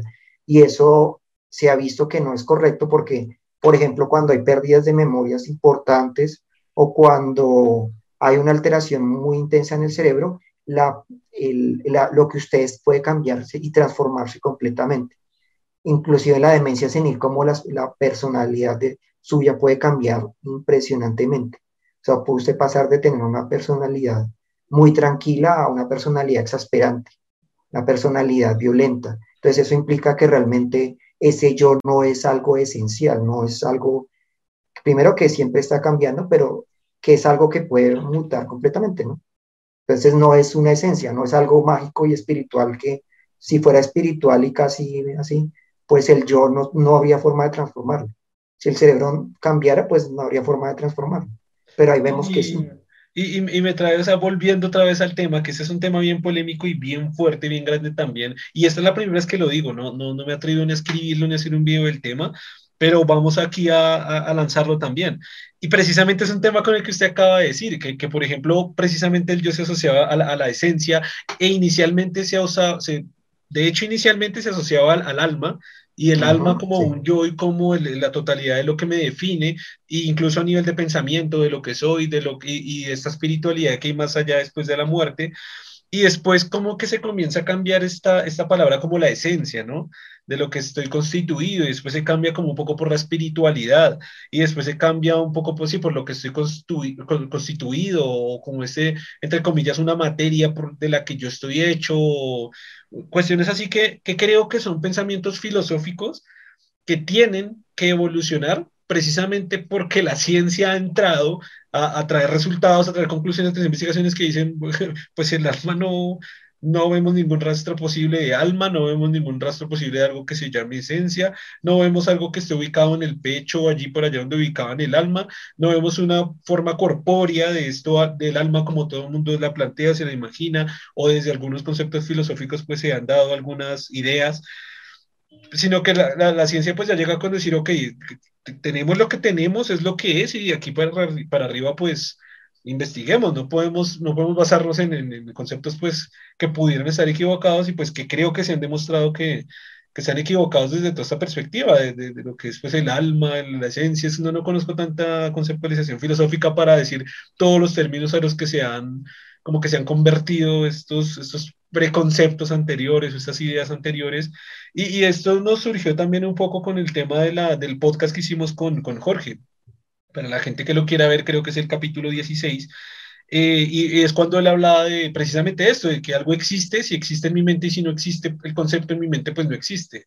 Y, y está, yo le puse una serie de ejemplos y Germán le puso uno que me pareció súper bueno, que fue el del tiburón. Entonces, como el tiburón puede detectar el campo magnético y nosotros no, entonces no existe. Y justo cuando la ciencia descubrió que sí existe, entonces ahí existió. Y si la raza humana, la especie humana, perdón, desaparece, ya deja de existir. Pero si el tiburón lo sigue, lo sigue presenciando y lo ha presenciado mucho, miles de millones de años antes que nosotros. Pues que es que la filosofía siempre ha dicho que existe porque existe el concepto y porque existe nuestra mente para que exista, pero pienso que desde la perspectiva científica, pues no es así, ¿no? Supongo que... Lo que pasa es que eh, como que se centran en que, en que digamos, eh, la existencia, bueno, lo, lo, entiendo de esta manera, lo plantea como, digamos, el concepto como tal, un concepto existe porque nosotros lo hemos conceptualizado y nosotros dijimos eh, tal elemento que tiene tales dimensiones, lo voy a llamar así, entonces creé el objeto, le di la existencia. Pero la existencia en el sentido de que lo conceptualicé, o sea, construí un concepto en mi cabeza, por lo tanto existe en mi cabeza. Pero eso no implica, digamos, que el elemento realmente no exista si lo vemos en términos objetivos, sí existe. Claro. Yo lo conceptualicé y lo abstraí, le dije, es esto. Pero sí o sea, el, el, como tal, un, lo construí en mi cerebro eso sí existe, ahí sí yo lo entiendo. Y digamos, si lo vemos inclusive en términos muy físicos, claro, existe porque existe eh, una interacción entre neuronas que construyeron el concepto y que además se comunicó a otra, a otra, a otra mente y, el, y generaron una cantidad de conexiones eléctricas y existe ahí. No, y el, y el solo hecho tanto de que, de que, de tanto que, como ejemplo... concepto físico, físico, en el sentido de, de que es una, eh, una si usted lo quiere ver como una interacción eléctrica, finalmente sí existe en términos físicos, el concepto existe ahí. No es necesario ni siquiera pensarlo en términos tan abstractos de, de que existe como algo etéreo así. no que no tiene algo físico, existe también. Ahí también. y, el, y, el, solo hecho de, de, de, que ocupa un espacio-tiempo, de que el objeto X del que estemos hablando tiene una, una, posición en el espacio-tiempo, es que lo hace existente. Es decir, desaparezca lo que el ejemplo que yo le ponía a él, desaparezca la especie humana completamente tiene un espacio y tiene un tiempo, es que tiene el, el, elemento, entonces él decía, ah, pero es que espacio y tiempo son conceptos que yo creé para definir tal, que sí, conceptualizo algo para entenderlo, pero si no lo conceptualiza un humano, ahí está el espacio y el tiempo, es que no, no tengo que conceptualizar algo para que exista, es verdad que sí conceptualizo y que la palabra tiempo es un concepto y que se creó y que se generó y que se midió a través de más conceptualizaciones, toda esa parte la entiendo que igual es difícil de entender, pero la entiendo, pero, pero independientemente de cómo yo interprete las cosas y todas las características subjetivas, totalmente subjetivas que le dé el elemento X, o sea, una piedra o un planeta o una galaxia, existe, tiene un espacio y un tiempo, y se va a acabar con el tiempo y, o, o, está ocupando un espacio que puede ser mayor o menor, pero es que está, en el universo está. O sea, es que La cuestión es que, digamos, para que sea preciso, él tiene que decir, no existe en un cerebro. Ya, ahí sí tiene sentido lo que le está diciendo. O sea, y ahí lo que le digo, y, si lo ve también físicamente, sí existe, ¿no? Porque es una construcción, una interacción entre neuronas que construyeron esto. Y que mientras esas neuronas existan, existirá él, ahí. Pero me refiero en la existencia como concepto, ¿no? no la existencia en sí, sino la existencia del concepto. No, pues que creo que ellos no dirían que existe en el cerebro, creo que ellos dirían existe en la mente. Como concepto, precisamente. Existe en la mente, sí, digamos, y hasta ahí. No decir que existe, es que cuando usted dice existe, plantea de que como, como si su existencia requiriera un cerebro y eso no es cierto. Él existe siempre. Sí, pero para que exista en su cerebro sí es diferente. claro, claro, Ahí está la gran diferencia. o tiene que, decir, el, elemento existe en mi mente, solamente existe en mi mente porque hay alguien que lo conceptualizó existe en mi mente, y ya. Pero no decir existe, porque si usted lo plantea así, prácticamente plantea la idea de que la existe, las cosas no existen si no existe un ser humano y eso es sí, es, básicamente casi decir que el universo existe porque existe una mente humana. Y suena, suena, suena, tan egocéntrico como decir que Dios existe. Sí, o sea, Dios existe porque, porque yo existo y tengo una razón y pienso, y antes del humano, eh, eh, se puede decir, antes del humano, ah, sí, también existe. ¿Y quién, quién creía en él y quién le rezaba y quién, quién dónde está, dónde está, dónde está precisamente? ¿Cuál es el espacio y tiempo que ubica ese Dios? Ah, no, en todas partes. entonces, en todas partes no. Ah, no, arriba, no. Arriba y abajo de qué? O sea, ¿cuál es el espacio y tiempo que ocupa? No, no existe espacio y tiempo para él. O sea, es como que. De pronto ahí sí hay una diferencia porque eh, ahí sí, digamos, con objetos eh, sí están, están presentes materialmente, pero con conceptos como Dios no existe porque eso fue algo que se construyó, ahí sí. Ahí sí es un Ahí sí usted puede decir, que donde se extingan los humanos, Dios desaparece. claro, Dios desaparece. exactamente. realmente no está. exactamente.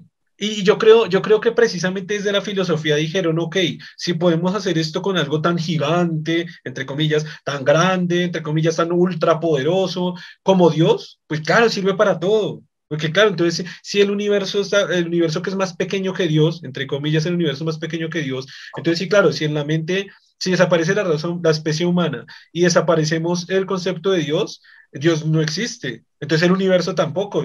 Pues no, porque es que el universo sí existe y Dios no. Dios sí es un concepto construido desde, desde o sea, tiene, tiene, o sea, si, si vamos el tiempo hacia atrás, tenemos un video en el canal de YouTube que, sí, que se llama El hombre creó a Dios para que el que lo quiera ver. Y ahí un, hice un rastreo, desde ahí, tengo las fuentes de referencia en el video, del primer dios, que, quizás haya sido el primer dios, por lo menos del que se materializó de alguna manera, y se puede hacer un rastreo hacia atrás antropológicamente para ver el concepto exactamente desde, desde, desde qué punto nació y por qué razón nació. Y la razón precisamente es porque ya los seres humanos comenzaron a imaginar, o comenzamos a imaginar, comenzamos a, dibujar, comenzamos a, plasmar cosas, comenzamos a, hacer rituales raros como por ejemplo enterrar a la gente, cosa que ningún animal hace, pero el animal extrañamente comenzó a enterrar a la gente, entonces ya comenzó a, meterle estas conceptualizaciones raras allí de, un, de seres divinos o de seres mm, raros, pero sí tiene un rastreo que se le puede hacer a Dios desde qué punto inició.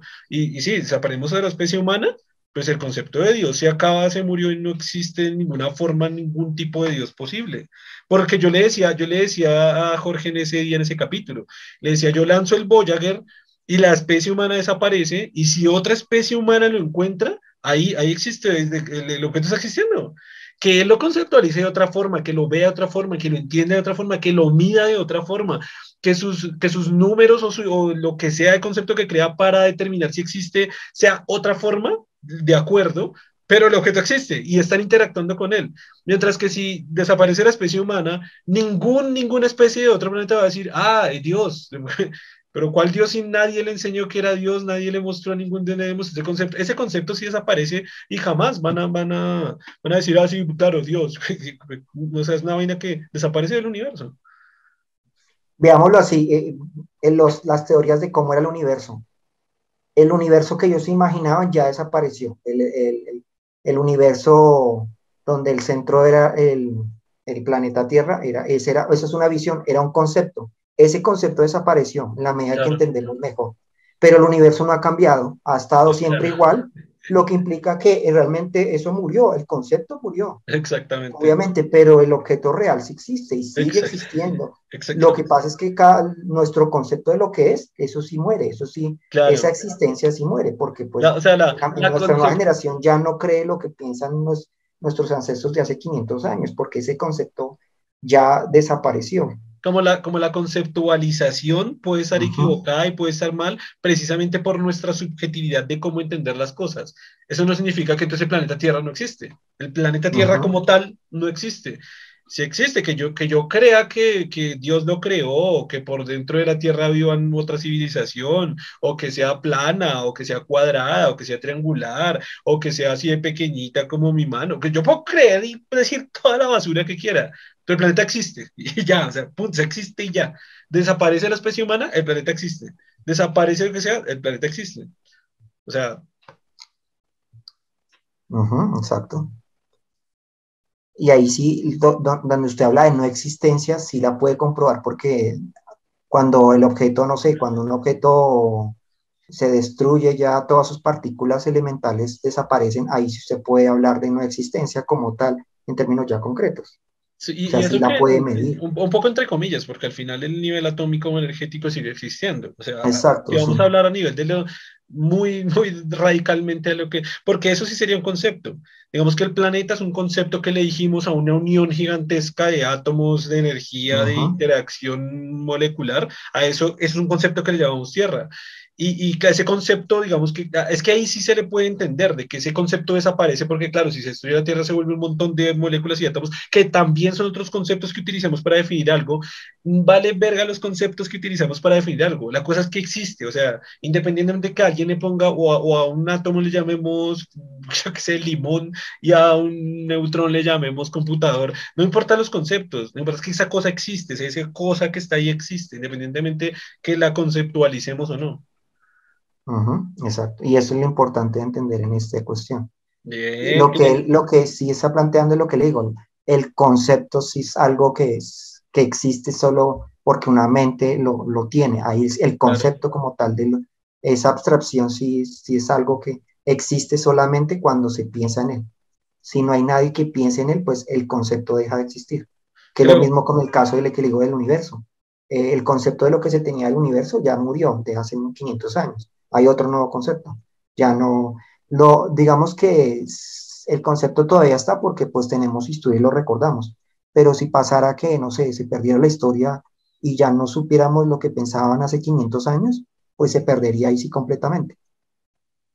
Ahí sí, completamente. Pero el universo seguiría existiendo, no importaría Creo, creo, que teníamos, creo que teníamos esa conversación atascada desde el día del capítulo de Jorge, ¿sabe? Porque nunca lo habíamos hablado, ni fuera ni dentro. Ah, bueno, fuera, fuera del podcast lo hablamos un poquito una vez.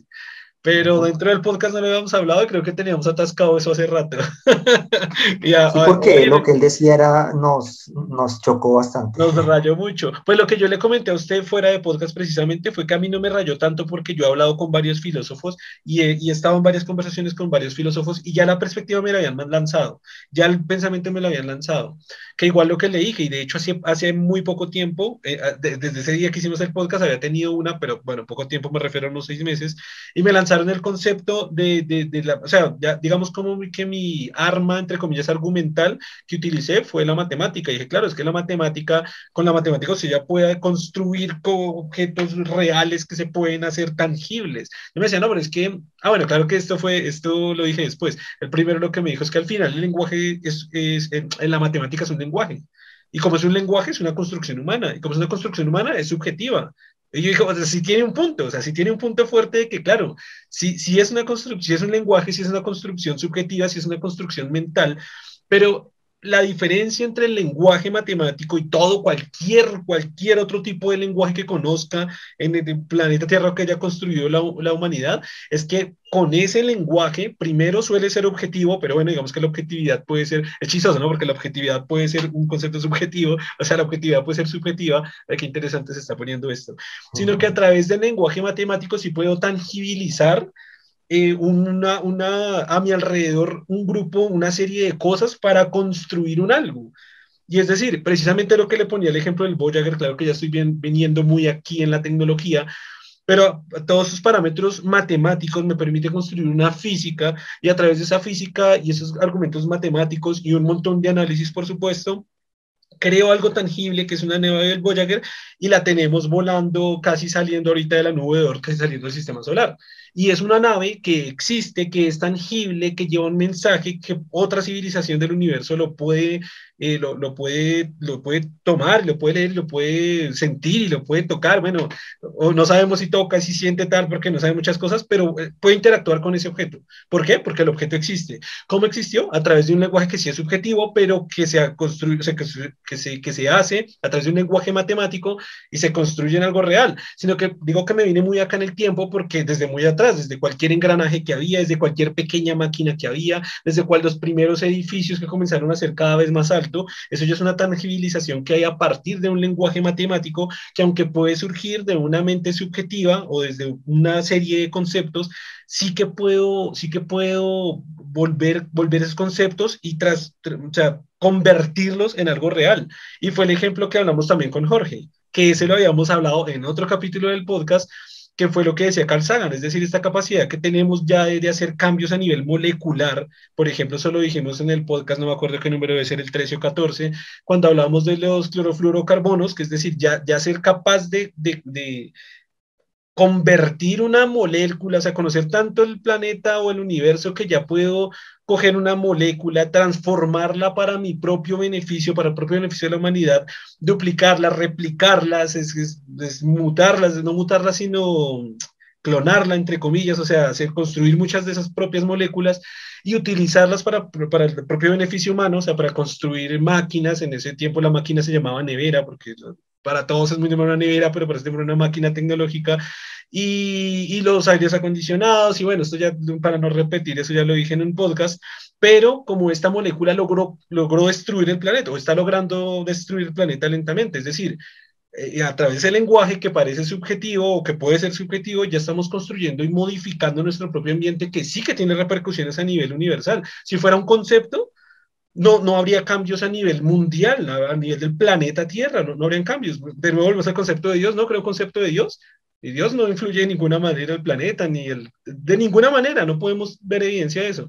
Pero conozco los clorofluorocarbonos y las emisiones de CO2 y el plomo y la gente comienza a tener esquizofrenia, la gente se comienza a morir, eh, los rayos solares comienzan a impactar más duro, se comienza el efecto invernadero, bla, bla, bla, bla. Ahí podemos ver absolutamente que lo que estamos haciendo sí está transformando nuestro medio y sí es algo real, algo que puede ser objetivo y que puede interactuar con las moléculas, con, con nuestro entorno, con nuestro ambiente. Y lo que implica es que eh, eh, esta abstracción sí está muy cercana a la realidad, porque la idea de nosotros de abstraer es que eh, interpretemos la realidad lo más cercana posible, porque pues en esa medida interactuamos mejor con el ambiente. Esa fue la, digamos, esa fue la, ese es el objetivo finalmente del cerebro, ¿no? Y si lo vemos así, entonces significa que la matemática realmente se acerca bastante a, entender muy bien la realidad. Y de hecho lo hace también que tenemos predicciones como las de Hawley que, que predijo el, cuándo iba a pasar un, un cometa con una precisión impresionante, lo que implica que no es un concepto que, que, fin, que, que no esté muy, que es, no es un concepto muy lejano a la realidad, porque nos da precisiones impresionantes. Por ejemplo, el, el, caso de los agujeros negros, que inclusive para Einstein le parecían fenómenos muy raros, pero el mismo concepto, la misma teoría, la misma matemática mostró que era, era inevitable. Exactamente. Lo demostró, demostró un fenómeno que no se había visto y que después se vio que sí existía. Entonces, si es capaz la matemática y la ciencia de hacer esas predicciones, implica que su aproximación a la realidad es bastante cercana. Brutal, me encantó, me encantó esa, esa, esa percepción, porque, porque es, es, absolutamente cierto, o sea, totalmente de acuerdo. Puede que lo que, y lo que se ha dicho ya, creo que esto lo dijimos en un podcast también. Ah, creo que en el mismo podcast con él, ahora vamos a repetir ese podcast. No, no, no, no estamos diciendo que la ciencia y la matemática sean el conocimiento máximo y que tengan toda la verdad absoluta, sin embargo, sí logra describir la realidad con un grado de aproximación tal que ningún otro campo del conocimiento, ni ninguna otra nada materia ha logrado, ha logrado llegar a describir con ese grado de precisión. Que, puede estar muy equivocado que puede faltar muchísimo conocimiento pues, de aquí a 30.000 años. Nuestra matemática ahora va a ser quizás obsoleta, quizás. Sin embargo, esta matemática ya está sirviendo para explicar fenómenos, para predecir, para construir, para hacer es decir, hay, hay, algo que, que, ya, es lo que decía, que se aproxima mucho a describir lo que es la realidad. Y lo que le dije de impresionante, que un concepto que es pura, era puramente matemático, se demostró que era cierto finalmente, como la cuestión de los agujeros negros. Encontrar matemáticamente un fenómeno y después descubrir que realmente sí es cierto, ah, y, y sin tener ninguna evidencia, sin saber sino viendo solo las ecuaciones, analizando la matemática, eso me mata la cabeza, algo que no se sabía. Eso me mata la cabeza. Y eso, no, no, no, no, me acuerdo ahorita, pero eso hay un montón de ejemplos que han pasado en la historia. Y es decir, matemáticamente las fórmulas llevan a, uff, pero esto no tiene sentido, qué mierda es esto que me acaba de dar, eso no, no existe. Pero lo plantean, de hecho hay una ecuación, ahorita sí me acordé de una que creo que fue Einstein, que propuso una ecuación, puedo estar aquí equivocado con lo que voy a decir, pero si no mal recuerdo era así, y me acuerdo que le tocaba poner un número que él lo llamó la constante de algo, lo llamó la constante, no sé, la constante X, y resulta que le tocaba siempre meter esa constante X para que la ecuación le diera el resultado que era, porque si no, no, no, no, no daba con la, con la descripción de la realidad. Y le tocaba siempre meter esa constante y siempre que era un número inventado cuando veían la matemática decían, bueno, pues ese número lo está metiendo ahí a la fuerza para que le dé el resultado, eso, eso, no, eso no, no da así, no funciona. Y él decía, pues yo soy consciente de eso, que si saco ese número no da. Y después con el tiempo se dieron cuenta que esa constante, es que aguanta mucho traer este, esta, esta historia bien documentada para, para el podcast, resultaron que ese número, esa constante era exactamente el valor preciso de, de, de un evento astronómico que, que, que, daba ese resultado. Y que claro, que Einstein lo estaba metiendo ahí porque la matemática tenía que meterla para que diera, precisamente porque era algo que nadie había descubierto hasta el momento, nadie lo había visto, nadie lo había experimentado, que sí estaba sucediendo allá. Y cuando vieron ese resultado, esa constante, se dieron cuenta que sí era el mismo valor que estaba sucediendo allí con este fenómeno astronómico y dijeron, wow, o sea, Einstein, Einstein estaba metiendo una variable a la fuerza que no era, y resultó que, que, está, que tenía toda la razón, que estaba prácticamente haciendo un descubrimiento a partir solo matemática de algo que existía. Eso a mí me huele la cabeza, eso me deja, me deja pensando impresionantemente en, todo lo que estamos hablando, precisamente ese acercamiento de la realidad a la realidad o a la descripción de la realidad que hay a partir de las matemáticas, que es brutal. Y las aplicaciones, ¿no? Cuando toman la matemática y la aplican y, y se aplicaba a cosas, inclusive para cosas muy tecnológicas como la compresión de videos, que se utilizan cuestiones muy matemáticas, implica que su poder es impresionante y se descubre que ciertas, eh, se estudia ciertas propiedades de la matemática que después eh, ven que otros fenómenos físicos también tienen este comportamiento. Entonces la matemática puede predecir comportamientos que ni siquiera se han estudiado, solamente trabajando de la forma tan abstracta en, cosas muy teóricas. Es impresionante. ese poder Y es, y es lo, lo, que usted decía, que está en el capítulo 3 de la física de nuestro universo para el que lo quieran ver. El primero que llegó a hacer eso fue Halley, que como lo digo yo literalmente en, en el video, es, Halley logró ganarle a, a, los, ah, o sea, no, como comencé se le fue la gente, solía todavía, a pesar de la ciencia que se había desarrollado, acudir a brujos, a chamanes, a divinos, rezarle a algún dios o hacer algo para, para las predicciones, para ver las predicciones que pudiera hacer.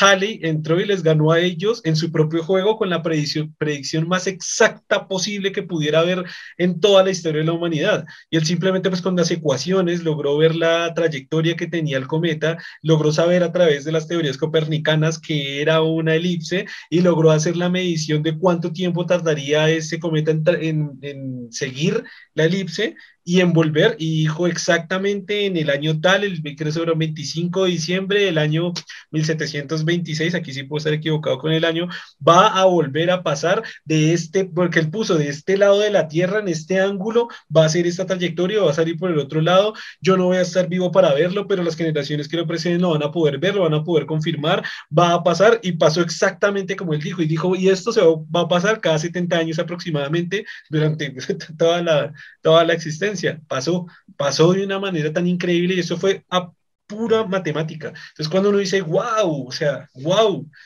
es que ahí es cuando lo que le decía en esta discusión con este loco que, es, que, que hablé esa vez pasada y fue, sí es un lenguaje, sí viene de la subjetividad, pero mire, mire ese grado de, de, de descripción de la realidad tan brutal, o sea, y volvemos, el cometa Halley no es un concepto, es algo que si hay una civilización al otro lado del sistema solar, ahí lo ve, exactamente lo ve igual. No, no, no sé si lo ve igual, es que es el punto. No sé si lo ve igual, pero puede interactuar con él, es el punto. De alguna manera puede interactuar con él. Y ahí sí lo que decíamos de si hay diferencias entre algo que, que sí es, existen, que es material, a algo que realmente sí es propiamente mental, ¿no? Que por ejemplo ahí sí la diferencia entre Dios y, ya el universo, sí es una, diferencia brutal, porque pues Dios, eh, ahí sí cuando todos los seres humanos mueran, es ese Dios que tenemos, ese muere, porque solo existía en nuestro cerebro, no existe algo más. En cambio, lo material sí existe, por lo tanto seguirá existiendo siempre. Entonces, ahí está la diferencia, ahí sí hay una diferencia en existencia. Ahí sí usted puede decir la existencia de Dios, sí depende de que lo piensen, de que haya un cerebro que lo piense, pero la existencia de lo material no.